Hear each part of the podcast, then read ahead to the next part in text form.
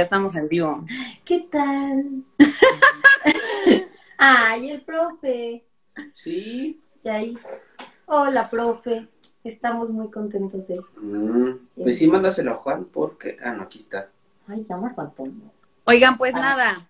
Este, para recordarles a los que nos está, a los que se están uniendo y así, la dinámica, pues, es es la que hemos llevado estas tres últimas semanas, que ha sido pues entrevistar a la gente que conforma cartografías.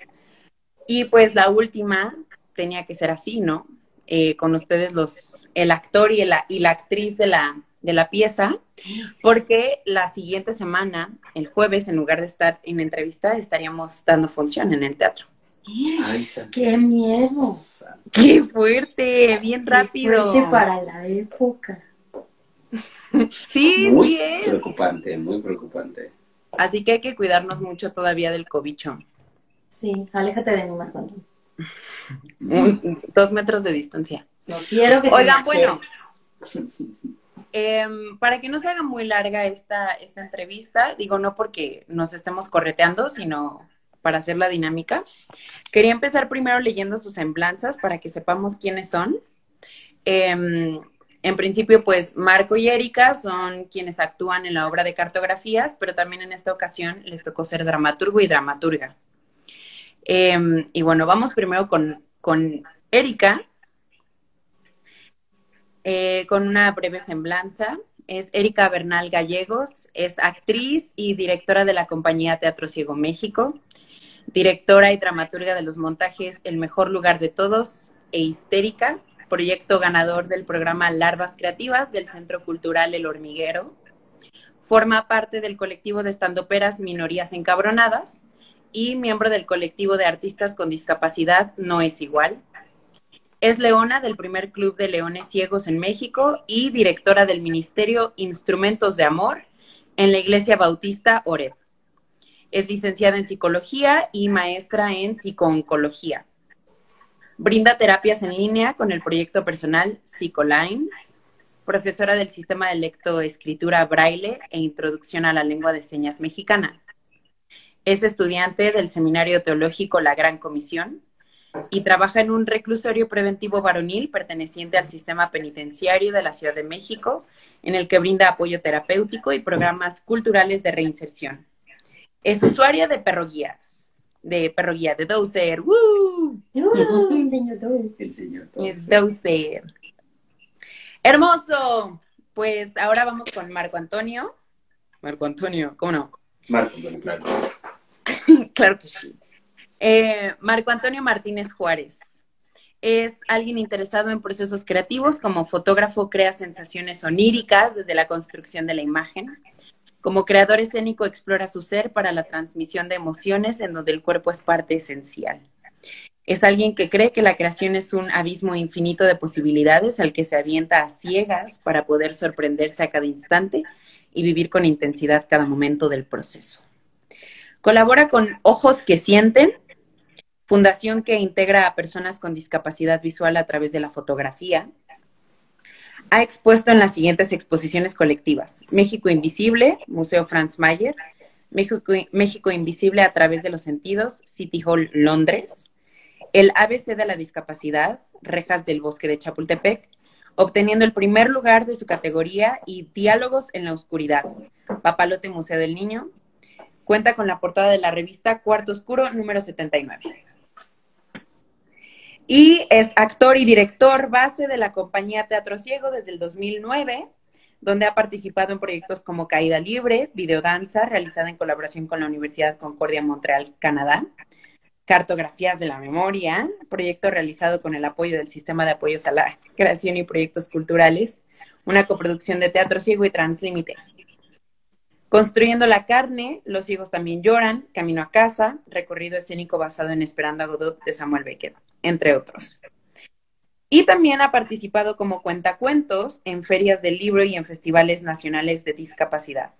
En 2016 colaboró con Camel Collective para la obra La distancia entre Pontresina y Cermat es la misma que de Cermat a Pontresina, que se exhibió en el MUAC de la UNAM en el 2017. Tan, tan, tan, tan. Bueno, pues estas son las semblanzas de estos seres. y pues, muchas gracias por estar aquí. Muchas gracias por haberse hecho el tiempo. Y pues nada, como, como ha sucedido en las ah, pasadas dos entrevistas, yo he generado unas preguntas de acuerdo a lo que yo viví junto con ustedes en el proceso de cartografías, pero también inquietudes que a mí me surgen que creo que serían interesantes también para, la, para quienes nos, nos escuchan, pues que ustedes nos compartan sus experiencias, ¿no? Entonces, ¿por qué sería? Porque, porque Luis le dio de comer a Dowser y yo ya le había dado. Entonces nos reímos porque Dowser está comiendo. Dowser. Muy feliz. Muy bien. Sí, muy felizmente. Gracias a ti, Fer, por, por invitarnos invitación, y porque claro. estamos muy contentos de, de poder platicar hoy aquí con todos. Sí, está muy padre. Y ustedes han escuchado las dos, las dos entrevistas pasadas, ¿no? Bueno, Sí, Claro, por supuesto. sí, y pues justo es esa la idea, ¿no? Centrarnos en, en el próximo estreno de cartografías. Eh, y pues nada, eh, quería empezar, son, son pocas las preguntas, pero para, para desarrollar bastante. Y ambas son para ustedes, o sea, los dos, tanto tú, Erika, como Marco, pueden responder. Y, y pues nada, quería empezar brevemente, así breve. eh, ¿cómo, ¿Cómo es que los dos llegan a Teatro Ciego? Eh, um, bueno, pues yo llegué desde chica, estaba en la secundaria. eh, Juan Carlos empezó a buscar, pues, como gente que quisiera participar en un primer proyecto que era Bajo el Puente. Y yo estaba en segundo de secundaria, tenía 16 años. Entonces, pues nada, una, una maestra, Maripaz Ponce, eh, fue la que nos invitó, ¿no? Así como en el salón dijo, oigan chicos, pues alguien está buscando este, quien quiera participar en este proyecto, más o menos nos platicó del director, que pues es Juan Carlos Saavedra. Y, ya, así se hizo el vínculo conmigo. Eh, tuvimos una primer junta con los padres de familia, eso suena bien escolar, pero, pero así como con los papás, eh, los niños o los chicos que queríamos participar y Juan Carlos. Y ya de ahí nos explicó de qué iba era solamente eso, un, proyecto eh, bajo el puente. Eh, pues ahí inició como que el viajezote en Teatro Ciego y yo pues muy contenta después de 15 años de poder compartir. Y yo, mm, yo llegué con- por la invitación, bueno, más bien, otro de los integrantes de Teatro Ciego que se llama Jesús Rodríguez, él entró primero que yo a la compañía y me platicó acerca de unos talleres de manejo de voz que estaban teniendo en Teatro Ciego. Y yo en ese tiempo hacía narración de cuentos, como ya se escuchó en algún momento. Y yo le, le dije, oye, cuando vuelvan a hacer otro me invitas, porque dije, bueno, para contar mejor mis cuentos, ¿no? Eh, eh, pero después nos me dijo, oye, es que no hay de manejo de voz, pero va a haber uno de actuación. Dije, ah, bueno, eso me puede servir para mis cuentos, ¿verdad? Que justamente aquí está el maestro Guillermo Yadir, el, Sí. con el que tuvimos ese, ese primer taller de teatro, bueno, por lo menos el mío, el primer taller de teatro que, que tuve. Y, y de ahí ya este Juan me invitó, oye, estamos en, en una obra que se llama Bajo el Puente, este, no sé si quieras participar, eh, vas a compartir el papel con este Jesús. Y yo dije, bueno, está bien, vamos a conocer la experiencia. Y bueno, de ahí para acá, que son aproximadamente 13 años más o menos, que, eh, pues, que, que ha continuado eso. Ya, ya no le hago al cuento, ahora le hago al teatro. Todavía, Este, todavía. todavía le hago al cuento. Pero bueno, de esa manera fue que yo me integré este, a, a Teatro Ciego, fue la forma en que llegué a, a este lugar. Y pues aquí seguimos y continuamos. Súper, pues sí. Juan nos había dicho justo que Eri había empezado casi a la par en el proyecto y que tú, Marquito, fue casi que un año después, ¿no? Así que... ¿Do? ¿Qué? Coincide, coincide. Coincide, coincide, Coincide, con o sea, están diciendo la verdad. Muy bien. Ya, pues, y bueno, esto que les pregunto también, eh, en la entrevista con Juan y con Roberto, hablábamos de, de quién nos nombra a partir de qué cosa y de qué parámetros, ¿no? Em, y por eso quería preguntarles que eh, con esto que nos, que nos dicen que se integraron muy pequeños, o sea, Eri a los 16 años y Marco, ¿cuántos años tenías? Eh, tenía 20, ya no estaba tan pequeño. ¿Eh? 29, no. tenía 28 más o menos. 27, 28. 25, 26, 27. No, no, 27, 28 más o menos es dependiendo de, no me acuerdo exactamente qué fechas eran, pero sí. Yo creo que más cercano a los 28. Sí, pues, pues, o sea, Erika estaba chiquita y tú, Marco, pues no venías de nada eh, que tuviera que ver como tal con la actuación, ¿no? Entonces, pues Juan también nos comentaba que Teatro Ciego es más bien, o sea, también era una plataforma para, para, pues, dar talleres, ¿no? Una compañía que no solo se dedicaba a producir obras, que salieran a público, sino que también aprendieron juntos, ¿no? De códigos y etcétera. Entonces, pues quería preguntarles, ¿cuándo es que se dan cuenta que son actor y actriz profesionales?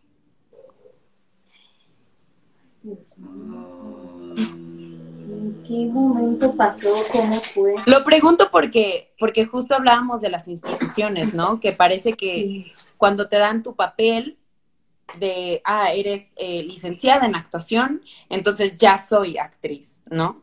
Pero ustedes que estudiaron, pues como tal, no algo metodológico, o sea, algo como institucional de la academia, sino que fue algo independiente, pues evidentemente sucede, ¿no? Y ustedes son actores y actrices profesionales, aunque no pasaron por una, por una escuela. Sí, eh, creo que, bueno, como decía Juan, ¿no? Nosotros nos formamos en, las tablas, ¿no? Eh, creo que eso ha sido muy valioso porque hemos ido construyendo una metodología de, trabajo. Nosotros nunca hemos ido como de decirles a nuestros, a nuestros profesores, maestros, ¿no? Eh, cómo enseñarnos. Bueno, y eso es totalmente escuela de Juan, ¿no? O sea, él nunca les ha dicho, y aquí está el maestro Guillermo, ¿no? Para decirlo, em, nunca les ha dado como lecciones de así se tiene que enseñar, porque Juan, ni siquiera Juan Carlos lo sabía, ¿no?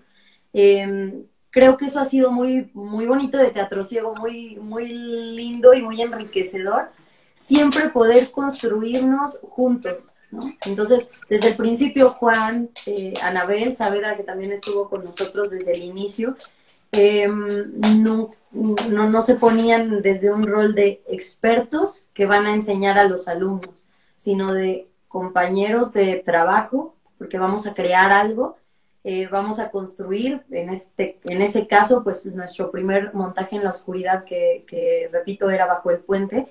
Y entonces ellos, pues nada, o sea, como que desde el inicio fue como, enséñenos cómo enseñarles, ¿no? O qué podemos hacer juntos. Entonces fue un descubrimiento que, se acompañó así de la mano, ¿no? Em, pues nada, yo diría que en qué momento sentí, híjole, pues yo creo que yo me la creía desde el principio, o sea, yo desde que, desde niña, ¿no? Desde que estaba, justo hoy fui a, la, a la primaria, ¿no? A mi primaria, y platicaba ahí algunas cosas con mi maestra, pero yo creo que yo así, desde haciendo una pastorela en la primaria, yo decía, no, o sea, pues soy actriz, soy María, soy Ángel 3, y eso, me daba identidad. No, o sea, sí, em, creo que mi papá siempre me ha dicho eso, créetela, ¿no? Y, y entonces cuando empezamos ya con Bajo el Puente, estando en, estrenamos donde en Casa Azul, ¿no? Estando en Casa Azul, luego estuvimos en el Jaime Sabines, entonces yo pues yo digo que yo sí me la creía, que era actriz. Más bien me daba coraje después, ¿no? Cuando ya más grande y, nos hacían entrevistas y así. Y entonces, hoy me acuerdo mucho de una vez que creo que estábamos justo en el Benito Juárez. Nos hicieron una entrevista y hacían la diferencia, ¿no? Entre los actores que habían estudiado en alguna academia y nosotros.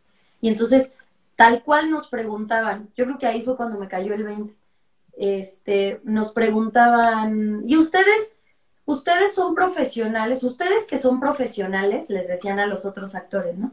¿Cómo ven esto y esto y esto? Y ya les preguntaban algo. Y bueno, ustedes que no son profesionales, y entonces ahí creo, creo que fue cuando me cayó el 20, ¿no? Eh, porque me dio coraje. O sea, yo dije, a ver, ¿ya cuántos años llevo trabajando aquí?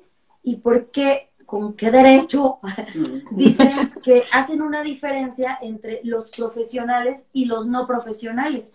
O sea, nunca antes habíamos hecho una diferencia. Trabajábamos pues así, como compañeros, como colegas.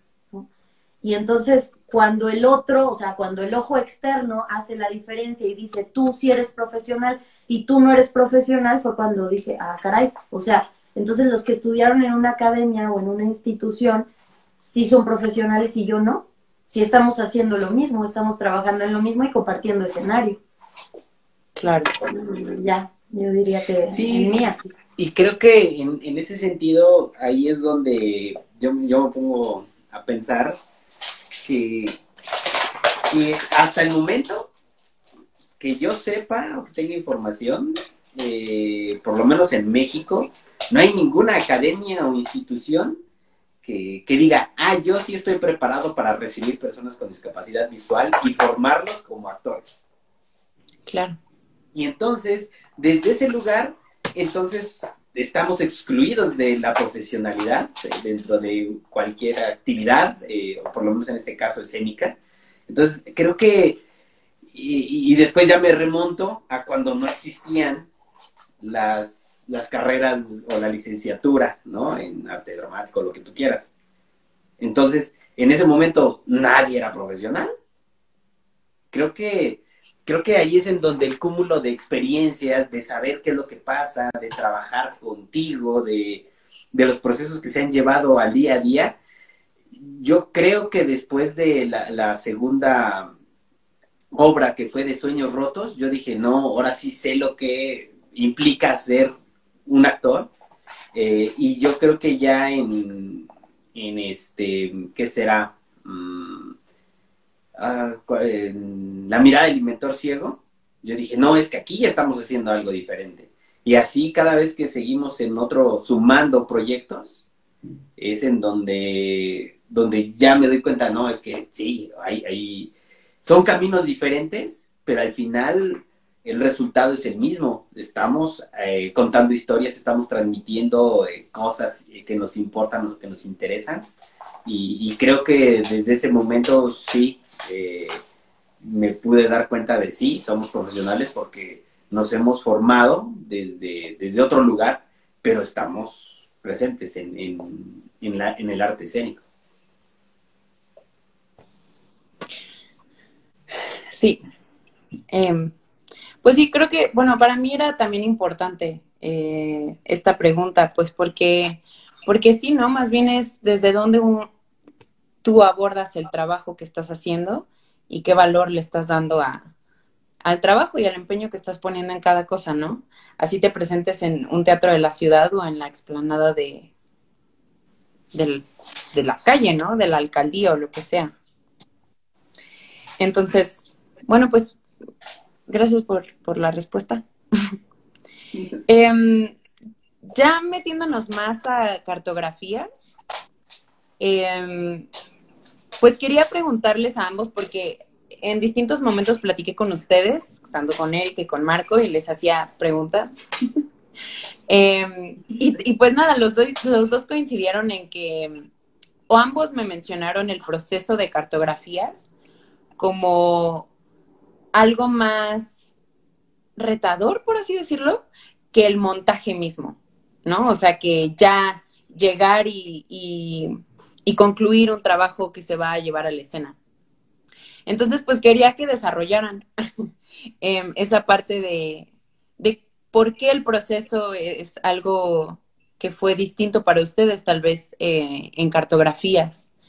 Y sí, pues eso, eso en principio. Tú siempre has As- empezado. Pues, híjole. A ver. A ver. Este, pues, cartografías fue un clavado a muchas cosas, ¿no? Eh, pues justo como el nombre lo dice, a las memorias, a los recuerdos, a la familia, ¿no? Bueno, en mi caso fue así. Em, hablar de cosas que cotidianamente no son el tema de, de, la sobremesa. Entonces, fue eso, o sea, como que echarme un clavado con la familia a, a ver, ahora sí, ¿no? Hay, hay preguntas que quiero hacerles, hay cosas que quisiera recordar, hay temas que no, o sea, que, que sí los tocamos conforme va, ha ido, ha ido avanzando el proceso, ¿no? A partir de que perdí la vista, por ejemplo. Em, eso creo que lo habíamos tocado, o sea, este tema de, de, la vista y de cuando pasó todo, etcétera, pues, o, más bien de la ceguera, hablamos en el stand-up, ¿no? Entonces nos reímos mucho de, de lo que pasa. Sin embargo, irte a la parte cruda, rascarle a la herida, una vez mi mamá me lo dijo así, cuando estábamos en, pues en el proceso y le pedí que, creo que le pedí que escribiera un texto, sí, una carta.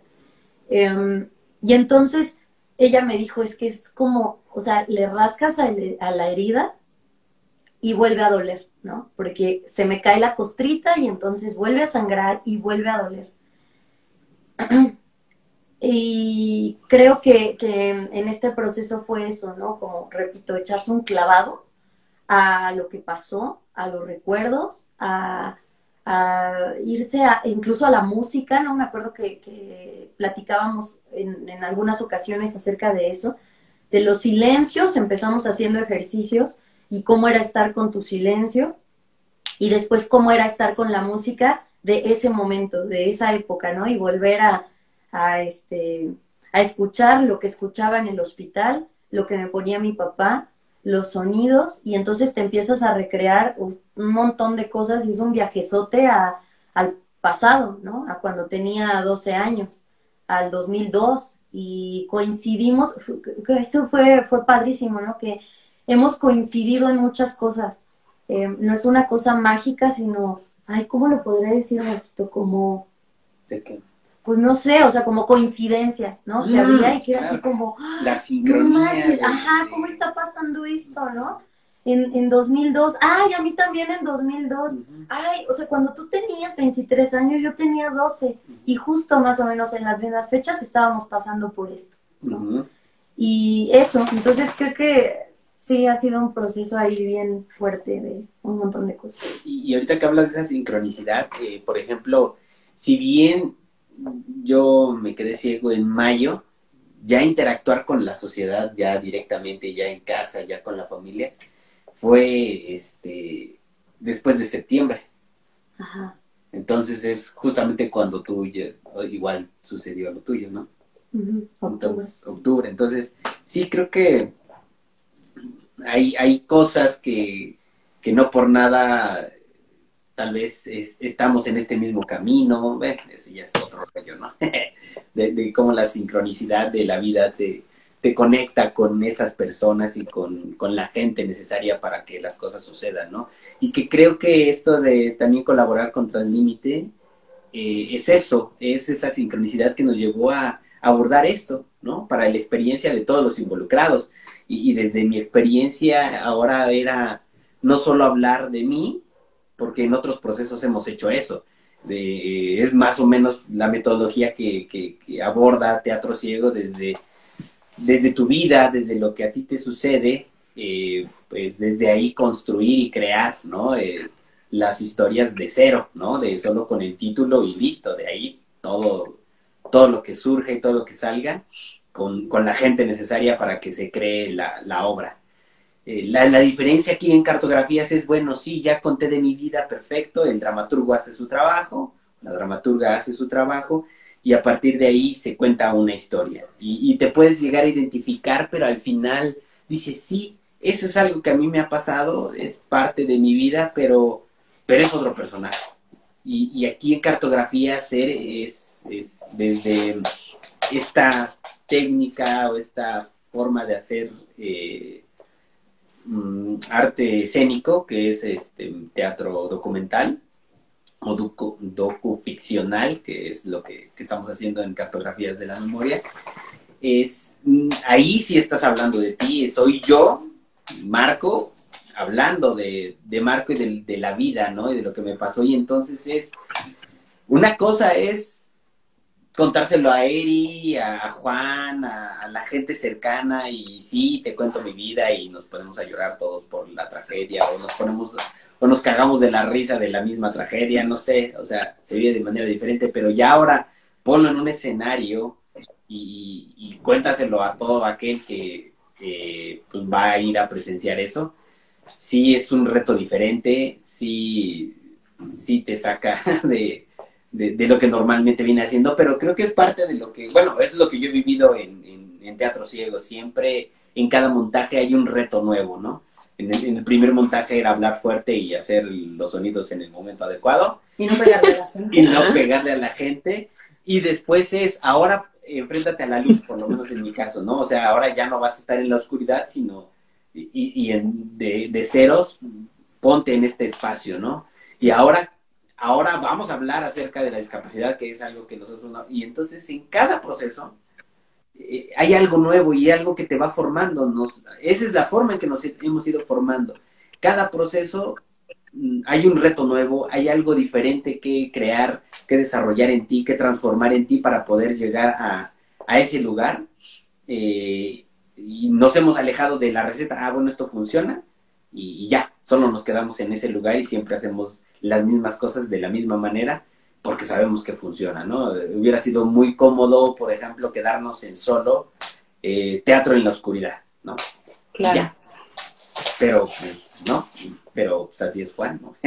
y, y, es Y lo- nosotros y también. nosotros también, porque si no ya no seguiríamos aquí. Y, y es parte de lo que buscamos hacer, ¿no?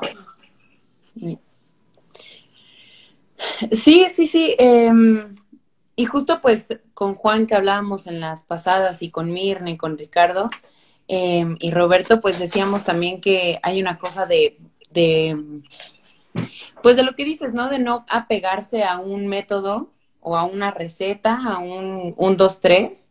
Y también porque, pues como bien dices, ¿no? O sea, Juan nos contaba por qué llamó a Translímite, por qué llama a Mirna, y porque también él como director de la compañía, pues le interesa que ustedes aprendan de otras cabezas, ¿no? Y de otras formas de, de crear, como seguramente, o como tendría que ser todo, ¿no? No cerrarnos a, algo y que, y que justamente es eso, ¿no? Como pensamos que el teatro, sí, igual, mi primer acercamiento a, a una obra eh, así de teatro, creo que fue Teatro Ciego, pero Argentina, eh, fue igual en la oscuridad y todo era, este, ya sabes, de que huele, qué es esto y qué es este sonido Muy y tal. Sí, y es muy fácil quedarse ahí, porque, porque te metes con el espectador desde algo que no le está pasando, ¿no? O sea, no es su realidad. Entonces, desde ahí uno quiere empatizar, pero cuando te das cuenta que no es solo eso, y que es como, como lo que dice Marco, ¿no? Que, que es, bueno, ¿quién soy yo y, dónde estoy parada en este momento? Que justo quería preguntarles, pues, o sea, hay una pregunta que tengo aquí que es eh, que si es posible que incluso ustedes mismas puedan caer en el cliché o en el tabú de la ceguera. Ah, Yo creo que sí es muy fácil. Em, todos lo hacen, es el todo mundo lo hace. Eh, sí es fácil quedarte ahí, ¿no?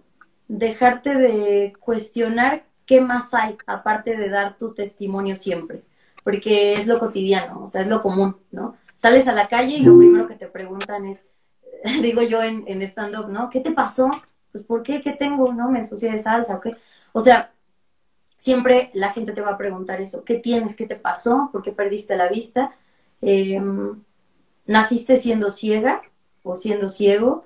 ¿Y cómo ves? ¿No? ¿Cómo sueñas, por ejemplo? Eh, salirte de ese lugar eh, te lleva a cuestionarte otras cosas, ¿no? Eh, ¿Cómo voy a crear desde la ceguera? O sea, sí, es, es, es obvio, o sea, evidente que no veo, ¿no? Y siendo artista, pues tienes una responsabilidad. uno de crecer, otro de crear, ¿no? Entonces, yo creo que nosotros eso, o sea, hemos aprendido a crecer, a crear y a salirnos de, ese lugar común, que es pues, solo hablar de la ceguera. Podríamos hablar de eso y la gente, por morbo o por lo que quieras, pues le va a llamar la atención, ¿no? Ir a una obra en la oscuridad o ir a, escucharnos, no sé, hablar de nuestra ceguera o así. Eh, justo el estando, pues tendría a lo mejor el peligro, el peligro de caer en eso, ¿no? De solo hablar de ceguera y reírnos de, ah, este, ya te vi, no, y nosotros decimos, no, no, no voy a hacer. Bueno, ya, iba a decir algo, pero no, porque estamos en vivo. porque nos estás viendo No temas, no temas. Este, ajá, entonces podríamos pues caer en solo reírnos de eso, de, ajá, ya te vi. Pero no, o sea, nos vamos también a cuestionar, a ver, ¿qué preguntas hace la gente, ¿no? Acerca de la ceguera. Em, ¿cómo, vemos? Pero en realidad, ¿cómo vemos? ¿Qué pasa, no? Y entonces en cartografías hay momentos en que hablamos de la ceguera, pero ¿de qué es la ceguera para nosotros? Pues sí, no, no nada, o sea, comparto con ustedes mi ceguera, ¿desde dónde? Desde el hecho de, decir, oye, mm, pues la luz no se acabó, ¿no? Mencionaba eso Roberto también. La luz no se acabó, o sea, esa ahí está, ahí está y entonces yo soy la que va, eh, se tiene que ir a poner donde está la luz, ¿no? Hay una luz especial esperándome en el escenario. Yo, actriz, ciega, tengo la responsabilidad de seguir la marca táctil o, o podotáctil para ponerme en ese lugar, ¿no? Y esa es mi responsabilidad como actriz este, ¿qué otros elementos necesito? Por ejemplo, ahora, ¿no? Siendo directora de Histérica, pues me, restó a, a ver si, ok, ok, el director regularmente, o directora, regularmente necesita para dirigir esto y esto y esto y esto. Ahora, tú, directora ciega, ¿qué más necesitas? Ah, caray, pues necesito una mano derecha, ¿no? Pero también necesito unos ojos que me estén diciendo lo que está pasando, porque yo, directora, soy la que va a construir la, eh, la ficción, ¿no? O sea, yo, directora, soy la que va a decir eh, y decidir qué es lo que quiero que el público que ve vea, ¿no? Entonces, bueno, son un chorro de cosas. Y en cartografías, pues, pues también eso, ¿qué queremos decir, ¿no? Porque hubo una labor también de dramaturgia pero de nuestra propia historia. Entonces es, es, muy interesante porque estás contando tu historia pero también lo estás ficcionando. O sea, también estás hablando de, o estás haciendo tu guion de vida, ¿no? En algún momento del proceso era hacer, escribir nuestro, ¿cómo se llama? TED Talk, ¿no? Ajá, la TED Talk, ¿no? ¿cuál era? Ajá, sí. Entonces era, ¿cómo voy a contar mi historia? Y, y un, o sea, un, un chorote, pero me tengo que aprender de memoria lo que voy a decir. ¿Cómo lo tengo que aprender de memoria? Si es mi historia, o sea, sé cómo contarla, ¿no? Pero bueno, Sí, el, el, cliché creo que es como muy sencillo, el, y más que uno quiera caer, el que la gente te coloque en ese lugar.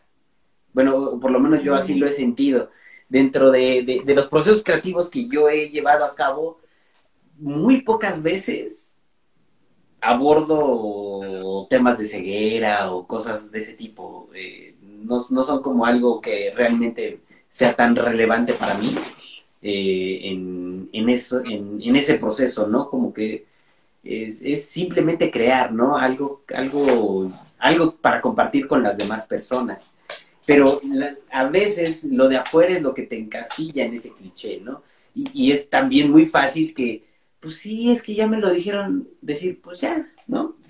Ya aquí me quedo. Me van a pagar, dices. Sí, o sea, no pasa nada. Ya, así, está bien. Y ahí es, tú, tú también estás eligiendo, ¿no? O sea, eh, pero creo que forma parte de, esta decisión que, que tú tienes, ¿no? O sea, ¿te quedas ahí o no?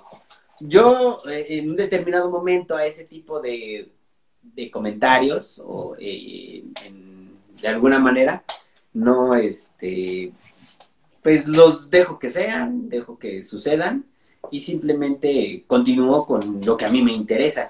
Que eso no significa que tal vez yo esté cayendo en un, en un cliché, pero pues ahora sí que si en algún momento alguien me lo señala, pues diré, ah, santo, estoy ahí.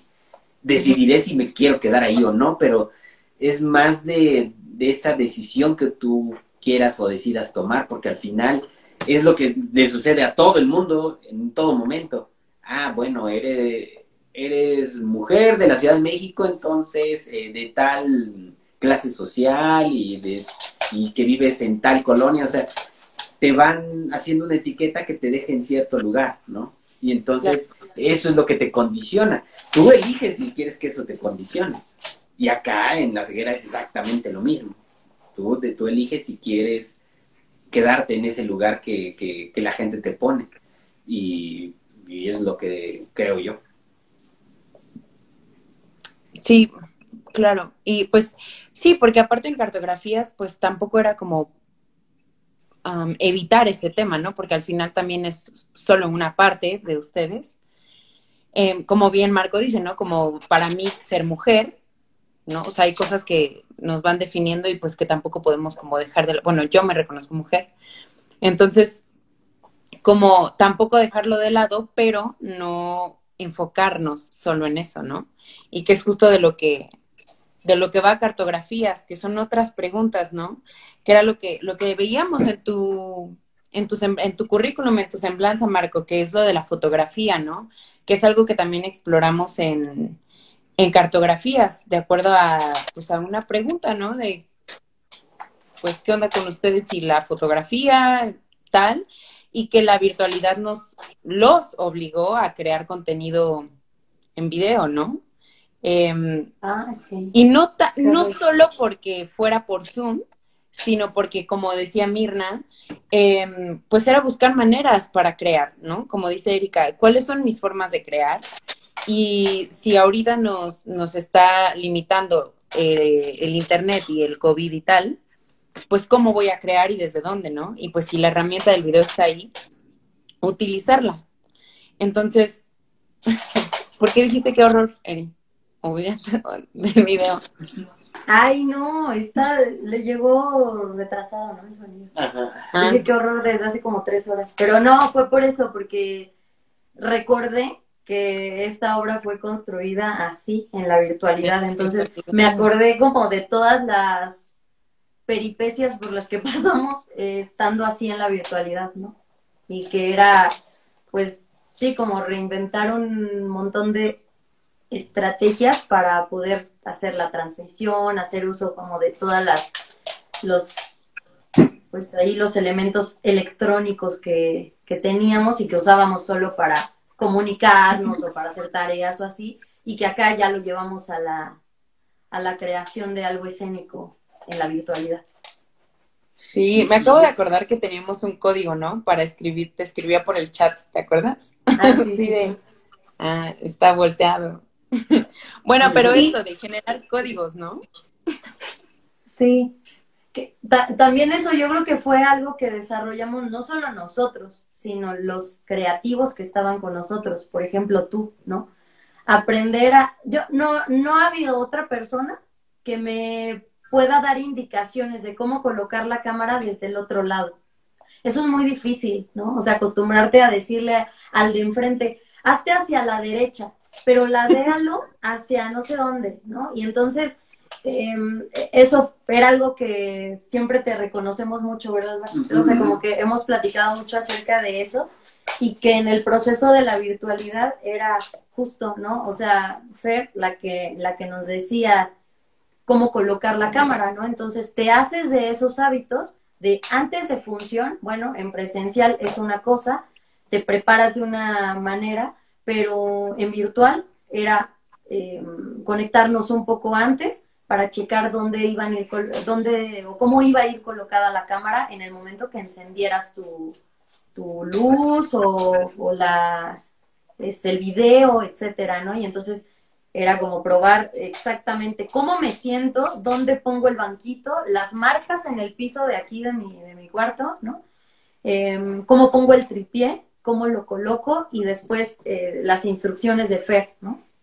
de ahora ponte un poquito más hacia donde tenías el apagador, o sea, como que esa memoria de mi espacio de trabajo, tú la debías tener, ¿no? Para darme las indicaciones. Eso fue muy interesante.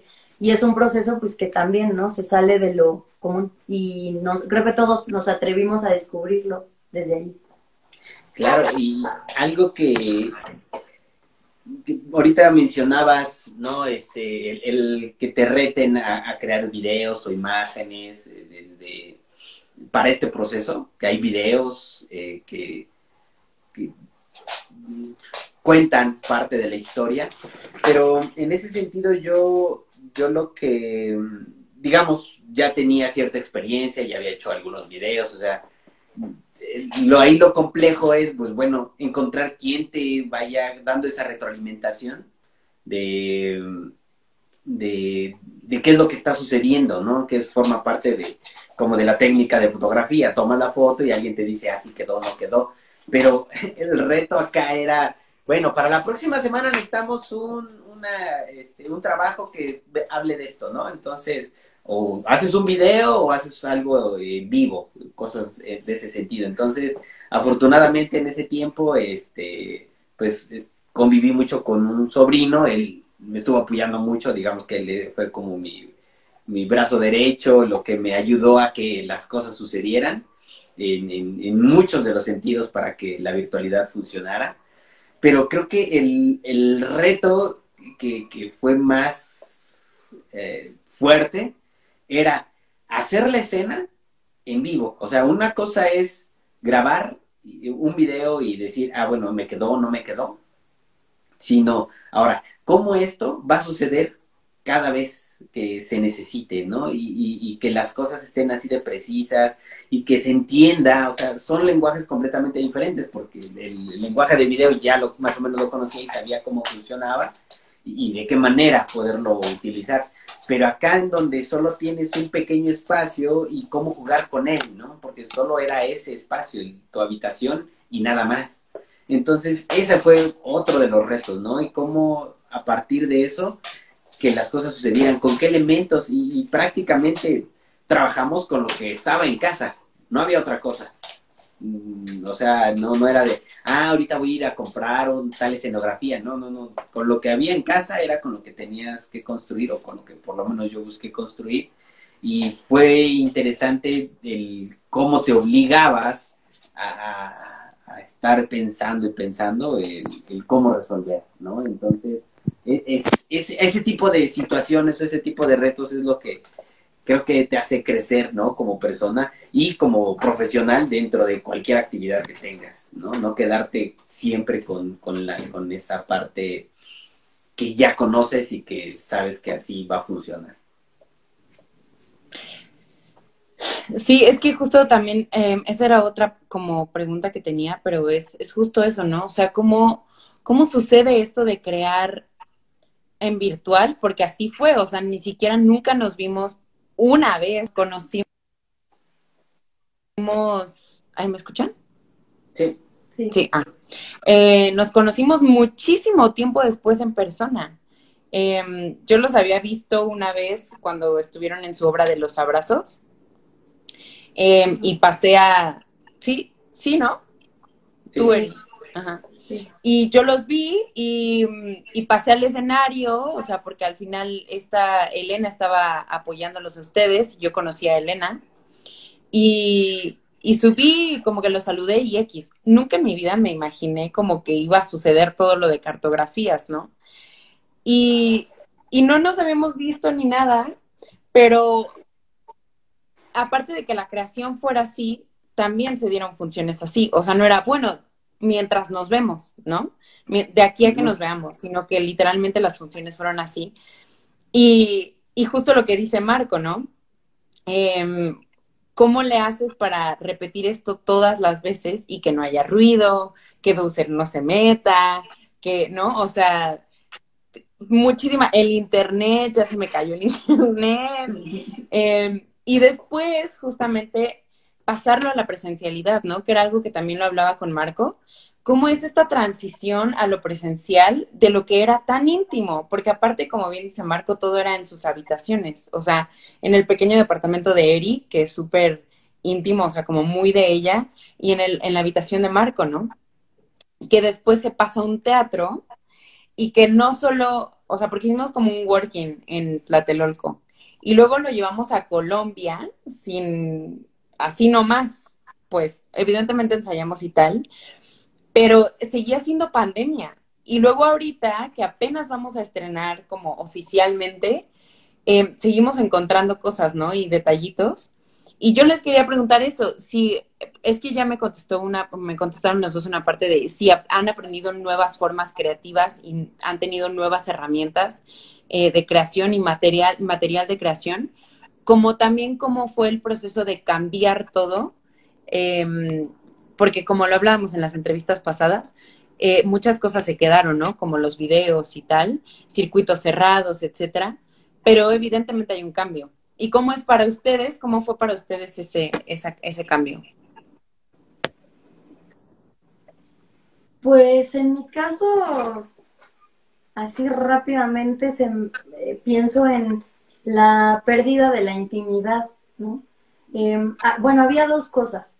Uno es que estando aquí a solas en pandemia, em, pues tenía a, siempre a un técnico, ¿no? Que era algún familiar. O sea, era o mi papá o mi sobrina, ¿no? Se le contrató a la sobrina para que fuera ahí técnico, ¿no? Porque usaba cubetas de agua y no sé qué tantas cosas, que necesitaba hacerlo rápido y necesitaba a alguien que se supiera la obra.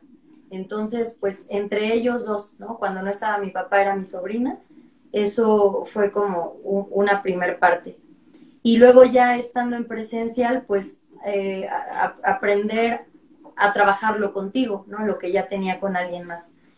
Pero la otra era así, o sea, preguntarnos cómo lo íbamos a llevar a la presencialidad y cómo llevar esta intimidad, esta parte así como que, te apapachaba en tu casa eh, y al mismo tiempo no, ahorita, ahorita digo por qué, pero eso, o sea, por ejemplo, una escena muy íntima en mi closet, en un lugar que es como, como mi refugio cuando es que es un lugar pequeñito, ¿no? Entonces es un, es, un espacio así como, eh, un espacio cómodo, un espacio en el que me siento tranquila y es así como mi escondite, ¿no? Cuando me siento triste y ahí voy y me meto al closet. Este, pero en un escenario no iba a poder hacer eso, entonces era como de, ay, no, y ahora en, escena, ¿cómo lo voy a hacer? Ah, pues me escondo atrás de una pierna y, ya, porque ahí va a ser el espacio íntimo. Y no, ¿no? O sea, hacer ese, o llevar esa intimidad al centro del escenario era sentirme expuesta, ¿no? Y sentirme desnuda, que eso fue otro reto, ¿no? De cartografías o sea, sentirme desnuda y aparte sí hacerlo, ay, y yo no quería y, entonces, muchas preguntas, ¿no? Bueno, pero la otra parte, este, que también eh, fue un cambio entre estar aquí sola y luego ir a escena con todos mis compañeros, era porque aquí terminaba una escena y bueno, ¿no? O sea, un ensayo o así, y de pronto te quedas con el nudo en la garganta y no hay quien te dé un abrazo, ¿no? Creo que eso fue algo que también vivimos mucho. O sea, que era como de, híjole, ay, Eri, pues te mando un abrazo, ¿no? Ay, Marquito, pues, ¿qué te puedo decir, no? Te mando un abrazo virtual, un besito, este, ahorita te marco por teléfono después de, que termine el ensayo para que platiquemos y un poco reconfortar, porque no te puedes abrazar, ¿no? No puedes ir a la casa del otro a, a ver de qué manera lo, lo apapachas, ¿no? y ya ahora en presencial pues sí podemos hacer ese tipo de cosas. Se pierde una, pero la otra parte este, la ganamos y, y súper bonito, ¿no? O sea, ahí sí poder pasar por todo esto y convertirlo en, en más cercano e incluso cambio de algunos cambios de, de, escena o de los o del final, ¿no? El final no es el mismo en la virtualidad que ahora que terminamos juntos y abrazándonos y así, ¿no? Em, como dándonos ahí el apapacho final y antes eso no se podía, ¿no? Sí, creo que ahorita ya en, este punto y creo que va a seguir creciendo porque los, retos continúan, aparte de, de ahorita ir al Benito Juárez, ya con varias funciones y después en otros espacios. Creo que eso es algo que va a seguir sucediendo con, con este proyecto, que cada momento va a ir evolucionando, van a salir nuevas cosas, van, se, tendrán que integrar de manera diferente por el espacio, por lo que tú quieras, eh, maneras distintas de contar la historia. Entonces creo que ese reto constante, eso es lo que, lo que es, lo que es este, ha sido desde el principio este proyecto, ¿no? El, el, bueno, vamos a empezar en la virtualidad y luego nos vamos a pasar a presenciar, así como todo lo que se decía en pandemia, ¿no? Y, y no, aviéntate todo el proceso de investigación en la virtualidad y tomarla y, que se toma la decisión, pues no, las escenas son virtuales y entonces mm, sométete al reto de hacer escena virtual en vivo. O sea, no, no era de, ah, pues les ponemos un video y ya, ¿no? Era estar ahí, cada función, y, crear desde ese lugar. Ahora pasa el teatro y, y, ahora empiezan a surgir este tipo de finales, otras cosas que van surgiendo dentro de, del proceso y de cómo resolver lo que se tenía en un lado. Y entonces va cambiando y creo que va agarrando su propia personalidad, la, la, área presencial. Y, y eso en, cada momento y a cada instante se vuelve un reto de, y ahora esto, ¿cómo lo, cómo lo traslado? ¿De qué manera lo acomodo para que para que se entienda, para que funcione y, que la gente se pueda llevar pues la historia, ¿no? Lo que se está contando y estas memorias de, lo que lleva a cartografías. Sí, pues justo creo que todos vivimos esa cosa que era como, ¿cómo vamos a pasar cartografías a la presencialidad, no? No como incógnita de miedo, de no se va a poder, sino como de justo curiosidad, ¿no? De qué va a suceder y que incluso en la, en la presencialidad se tuvieron que ir algunas escenas que el estelar de Erika. El impermeable amarillo. El impermeable amarillo. Sí, o sea, compré mi cazuela de metal. Para las funciones virtuales. Exacto, es que yo, yo pensaría en eso, ¿no? En que, en que es bonito saber que aunque es la misma obra, son parecerían incluso en ciertos momentos dos obras distintas, ¿no? O sea, se viven diferente. Em, no es como, ay, uy, increíble, pasó idéntico, ¿no? Sino, sino real decir, híjole, es que hay cosas de la virtualidad que ojalá la pudiéramos llevar a lo presencial, pero hay cosas de la presencialidad que ojalá pudiéramos llevar a lo virtual, ¿no? Y creo que eso, eso es bonito y de lo que habla Marco, que cada cosa tiene su, pues su forma, ¿no? Y su, y su manera y que pues ni extrañar una cosa ni la otra nos sirve de nada. Pero que sí ha sido em, también como, como dicen, en, en, Colombia no teníamos idea de cómo, lo, de cómo la gente iba a recibir nada, ¿no? Para empezar sí iba a llegar gente. y ya después, eh, y, y, la gente fue como realmente atenta, ¿no? Em, pero como que pensaba en, en, en que debería seguir habiendo esta cosa de, de, impulsar al teatro virtual, que no porque ya estamos volviendo a lo presencial tendría que quedarse de lado, ¿no? Porque yo creo que también podría, o sea, bueno, se tendría que hablar y tal, pero de que se pueden volver a dar funciones de cartografías virtual, se pueden, ¿no? Y que así logramos llegar a lugares donde no pensamos, que gracias a eso fue que, que logramos irnos a Colombia, ¿no? Porque ustedes conocían una, eh, Teatro Ciego conocía la rueda flotante y, los invitaron a ver una función y fue que se logra que, los inviten y, va, y, y fuéramos en plena pandemia, ¿no? Entonces, como digo, incluso para mí me lo digo, no desechar esa parte, ¿no? Porque bueno, esto no, no se trata de mí, pero en algún punto hace unos meses eh, un sitio abrió una convocatoria que es que para apoyar al teatro virtual lo cual fue pura mentira, porque al final nos obligaron a presentarlo presencial. Y eso que habían empezado como algo de, sí, apoyamos los procesos virtuales, se volvió una falacia, ¿no? Y que y que no debería de ser, pues, que una cosa no está peleada con la otra y que reconocemos aquí las ganancias de la presencialidad, pero también de la virtualidad. Y que, y que pues, em, no sé si como tal de cartografías, es que, bueno, le había preguntado a Mirna y a Ricardo eh, en esta cosa de lo documental, ¿cómo hacer que no parezca intromisión a las vidas, ¿no? De ustedes. Em, y, quería preguntarles a ustedes también cómo viven esa diferencia, ¿no?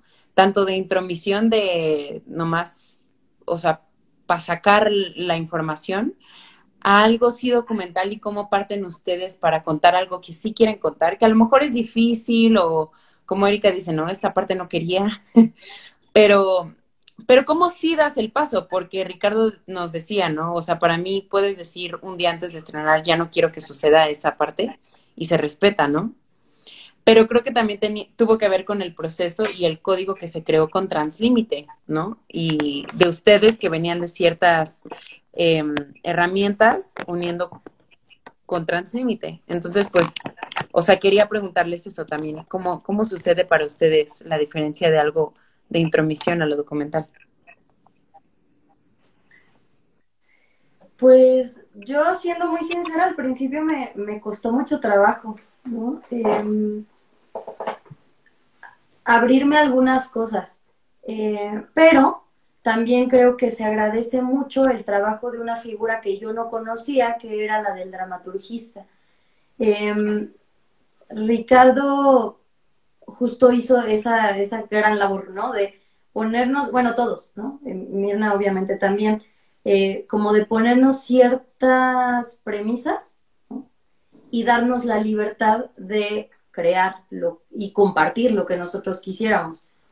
O sea, no había un guion, sino lo que había era un planteamiento de algo. Por ejemplo, ejercicios, ¿no? De lo, lo último que viste. O sea, ¿qué fue lo último que viste? Y entonces eh, haz un ejercicio de improvisación o un texto o un, ¿no? O habla de los que se fueron en ese momento. Y también habla de los que se quedaron. Em, y partiendo de ahí, lo que quieras compartir, ¿no? o habla de tu ceguera. ¿Qué quieres decir acerca de tu ceguera? Ah, bueno, pues a lo mejor yo me armo un poema y Marco cuenta su, este, cómo perdió la vista, ¿no? Y entonces cada quien comparte desde donde le gusta y desde donde se siente cómodo, pero bueno, también hubo cosas que, que, creo que no estábamos tan cómodos, pero al final entendimos desde dónde compartir, porque preguntamos, ¿no? Y porque de hecho nosotros cuatro que estábamos al principio, los actores, eh, nos juntábamos a platicar, no así ay, no, bueno, a ver, ¿tú qué entendiste? No, pues fue esto, esto, esto, y hacíamos, o sea, eran esas juntas de, repito, ¿no? Como no estábamos en la presencialidad y, y, había cosas que desconocíamos, eh, pues como esto, ¿no? O sea, ok, es, es documental, entonces vamos a hablar de nosotros, pero vamos a hablar con estas premisas. Y entonces, eh, ¿qué entendiste tú? ¿Qué entendí yo? ¿Qué te favorece a ti? ¿tú cómo lo vas a construir? Ah, no, pues así, así. Entonces, entre, entre compañeros, ahí nos, nos medio echamos la mano en cosas que no, no nos eran tan cómodas, porque pues sí, ¿no? Creo que hablar, aprender a hablar de ti eh, te hace cuestionarte desde dónde, cómo lo quieres decir.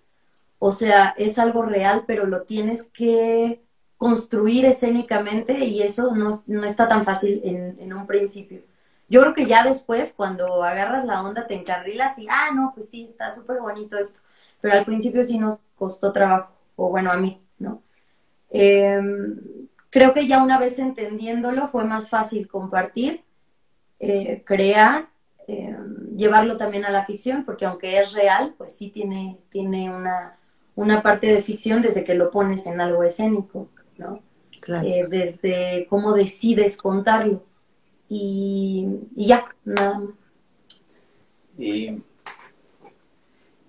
a mí siempre me ha costado trabajo como compartir de cosas de mí en, general, ¿no? Hoy menos que, que, antes, pero eso, eso ya después traerlo a, bueno, ahora cuéntalo, pero tienes que contarnos tu historia de tal manera o con, desde este lugar.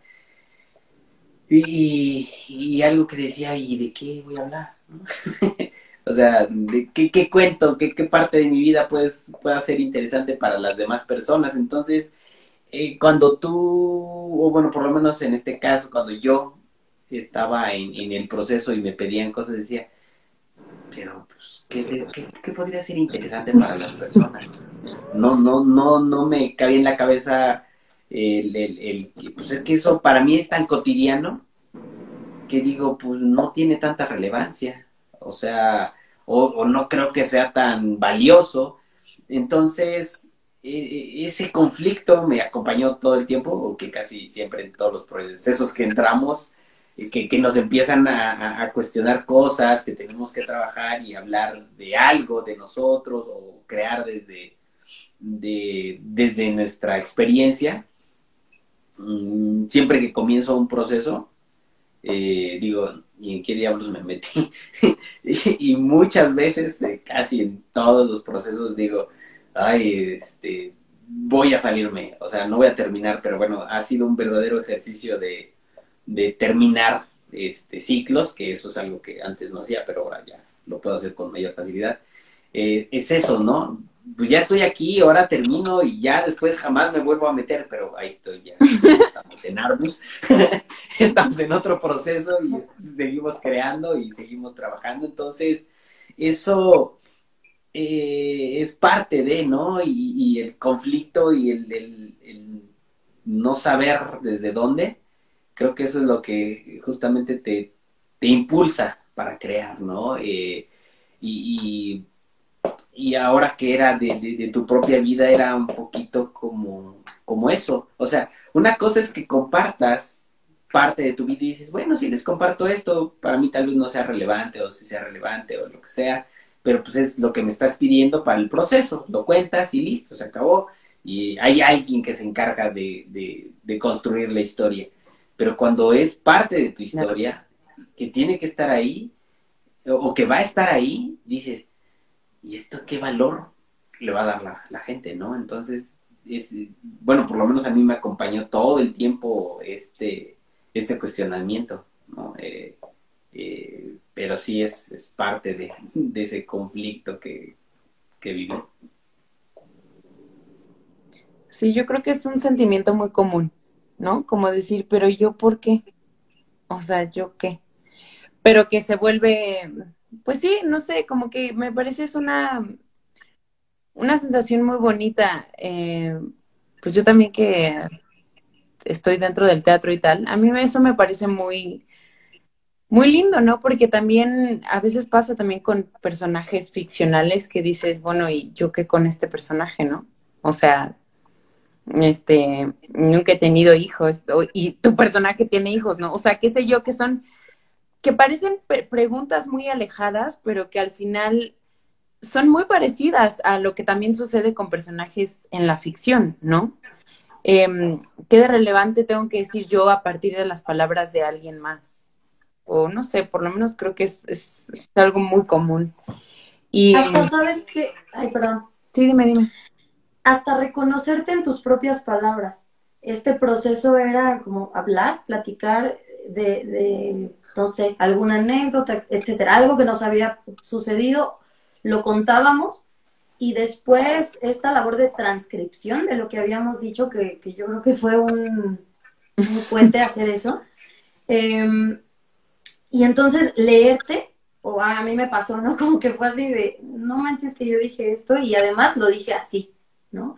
Entonces, eh, primero eso, como que fue un primer filtro, leer lo que había dicho, hasta, hasta reconocer las muletillas, ¿no? Así de, ay, no, ¿por qué lo dije de esta manera? No, no, no, creo que me gustaría cambiarlo, ¿no? Me gustaría decirlo y embellecer esto que me pasó con un texto modificado a mí me pasó eso en una escena, ¿no? Y entonces lo decía de una manera y ya teníamos la, la obra, es más, ya lo habíamos presentado así. Y entonces después dije, no, creo que me gustaría decirlo de otra, de otra forma. y lo voy a probar, ¿no? Y entonces lo escribí y se los presenté a, a todos, o sea, como de tengo, tengo esta propuesta. Quiero decir mis textos, bueno, quiero decir lo que me pasó así, así es como lo quiero contar. Y entonces pues, se, se, se aceptó de esa manera, ¿no? Y es algo que agradezco mucho, porque son las palabras que yo decidí eh, contar, ¿no? O compartir. Sí, sí es cierto, Eri, no me acordaba de eso. Y que, pues, una de las cosas era buscar la fidelidad, por así decirlo, de las palabras que ustedes decían. Pero que justo como dices, ¿no? Al final tú te lees y, mm, pues, ya que estás en esta creación y te das cuenta que sí va a salir a, a la luz esta información, pues, es que es chistoso porque querías que se sintiera más como tú, la manera en que lo estabas diciendo cuando en principio fuiste tú quien lo enunció, ¿no? Y es ahí donde también se resuelve una duda o una pregunta que tenía sobre la ficción y el documental en, en una pregunta con Mirna y Ricardo, que les decía, ¿cómo entra la ficción a algo que es documental? Y si está peleado o si va de la mano, ¿no? Y ahorita lo acabas de decir, es eso, ¿no? Eh, sí, sí dije esto, pero lo podría decir de otra manera y mejor, ¿no? Y también, pues, ese permiso de, o esa libertad que tú tuviste de acercarte y decir, tengo esta propuesta, ¿no? Y también porque nos dimos cuenta que aparte escribías hermoso. O sea, es que sí, es un talento que tienes, que escribes muy bonito, entonces era como, bueno, venga, chupacá, ese nuevo texto, capaz es otra escena, ¿no? Escribo mejor de lo que hablo. Podría Bueno, ser, yo sí. Ni uno ni otro, pero bueno. Pues. Ay, Marquito, mira. No voy a decir nada. Que vayan a ver la obra y ellos. Pero tomas fotos bonitas, amigo. Tomo Ay, fotos sí. bonitas. Tocas muy bonita la guitarra. Gracias, sí. Ya estás cantando supuesto. mejor. Estás Mm, Apoyando. cantando un poco- un poquito Oigan, bueno, más. Pues este quería, eh, esta sería mi última pregunta, si ustedes quieren decir algo más o así, adelante. Pero quería, quería decirles y preguntarles por qué consideran que es importante que la gente vea cartografías de la memoria. Tú siempre empiezas. Bueno, eh, creo que parte de la importancia es que es mi vida. no, eh, creo que eh, una de las cosas interesantes es ir a ir a eh, cartografías es conocer a una persona eh, que no necesariamente eh, la vas a conocer de, de- otra manera. Es, es decir, son historias, son memorias de dos personas que sí existen, que están sobre el escenario, pero que se han cuidado y se han trabajado y se han acomodado de tal manera que, que, realmente se puede disfrutar y, te deja un, gran sabor de boca o de oído o de vista, de todo, de toda la sensor- sensorialidad que, que se puede vivir dentro del teatro. Y creo que eso es lo que vale la pena, el, el, el trabajo tan, tan cariñoso y tan amoroso que se ha llevado desde todos los que hemos participado. Creo que eso vale la pena verse y, y- y darse cuenta que ahí están las memorias, mis memorias eh, y las de Eri, y bueno, ya ella dirá por qué sería importante, y, y que creo que luego las memorias de las personas a veces es, es padre conocerlas, ¿no? Claro. Sí, pues yo igual diría que eh, en Teatro Ciego nos gusta contar historias y esta vez es la nuestra. Entonces, solo es nuestra manera de compartir las, cosas por las que pasamos, por las que vivimos. Al final, pues todos somos seres humanos y creo que nos podemos fácilmente reconocer en el otro. Au- aunque no, o sea, el público no sea ciego, pero sí pienso que en algún momento leí en una descripción de cartografías que, que decía es un proceso de resiliencia o algo así puesto en escena. Pues sí, creo que eh, no, no porque nosotros nos pongamos así como ejemplo de vida, porque ese no es, nunca ha sido el objetivo, ¿no? De, de que, ay, vengan a ver nuestras historias de vida y cómo hemos sido resilientes a la ceguera, Pues no, no, no ese es el objetivo. Sin embargo, sí creo que como seres humanos, por supuesto que hemos pasado por crisis, por momentos complicados, por momentos lindos también, ¿no? Tenemos una familia y entonces creo que son aspectos en los que el otro también se puede reconocer. Em, y nada, pues eso, es, la historia que hemos querido contar, compartirla, ponerla en escena, eh, jugar con la ficción, con, con, la parte del documental también. Em, y, creo que es, es eso, un, pues, un, un lugar eh, además multidisciplinario, ¿no? que nos verán haciendo mucho y contando nuestra historia desde distintos lugares, con pues convirtiendo yo creo que la ficción en algo muy bello, ¿no? Como es el nombre, ¿no? En una cartografía. Entonces eso es un, un mapa de nuestras vidas y, y, eso pues invitarlos a que nos acompañen, a que la vean, Sí, a ver, digan las fechas. Estén con nosotros. Ándale, di las fechas, papá. Te la soplo. Bueno, Del 21 al 31 de julio. Jueves 21 de julio a las 8 de la noche es el estreno de esta restreno, sería el restreno de cartografías de la memoria. Eh, y van, las fechas son el 21, 22 y 23 y 24 de julio de esta de la semana que viene. Y la siguiente sería 28, 29, 30 y 31. Son jueves. Jueves y viernes a las, 8, sábados a las 7, domingos a las 6, en el Teatro Benito Juárez. Súper. Y pues que están contando un pedazo de sus historias, porque recuerden que hay, hay como cuatro horas de obra.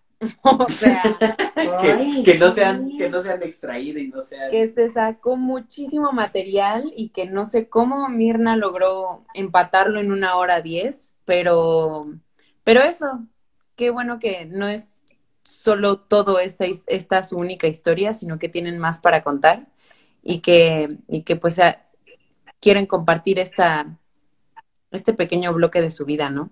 Contada de esta manera. Pues muchas gracias, Erika y Marco. Los amo, son increíbles. Gracias, Fer. Gracias, Fer. Nos vemos mañana en el ensayo. Nos vemos mañana. Nos vemos mañana. Eh, muchas gracias a todos los que se quedaron, a todos y todas. Estos, estas entrevistas que van tres em, en estas últimas tres semanas estarán también disponibles en Spotify para que las escuchen mientras hacen otras cosas. Y em, yo soy Fernanda Árcega, soy la asistente de producción y dirección de Cartografías de la Memoria. Y muchas gracias por acompañarnos. Escríbanos, pueden escribirle a Marco, a Erika para descuentos. Ellos ahí tienen también voz y voto en ello. Y cualquier cosa también por las páginas principales que son Teatro Ciego y Translímite. Em, no se esperan hasta el final para comprar los boletos porque se van a quedar sin lugares. Ticketmaster tiene dos por uno todos los jueves. Entonces, pues muchas gracias, ahí los esperamos y gracias, en Enrico. Gracias. Saludos a Dowser. Ahí, está dormido ya. Ya está dormido. Gracias, Gran actor. Gran actor. Ay, sí, vayan a De tal palo, tal astilla. Obvio. Oigan, pues, un abrazo. Nos vemos mañana. Bye. Gracias a gracias. Gracias a todo el mundo que anda Ay, sí, les mandaron saludos, pero pues no los iba a interrumpir. Mira, Lisbeth Nancy Valencia dijo, hola Erika, te admiro Erika. Saludos Erika. Hello. este, y pues otros más que se unieron, pero bueno, ya no, no sé quién, la verdad. Igual Akashogoman 84. Bueno, I don't know. Igual todos aquí, muchas gracias por estar y pues nada. A ver cartografías de la memoria. Claro que sí. Claro que sí. Claro que sí. See you next week. Simón. Bueno. Simón. Adiós. Hi. Hi, bye. Hi, bye. Hi, bye.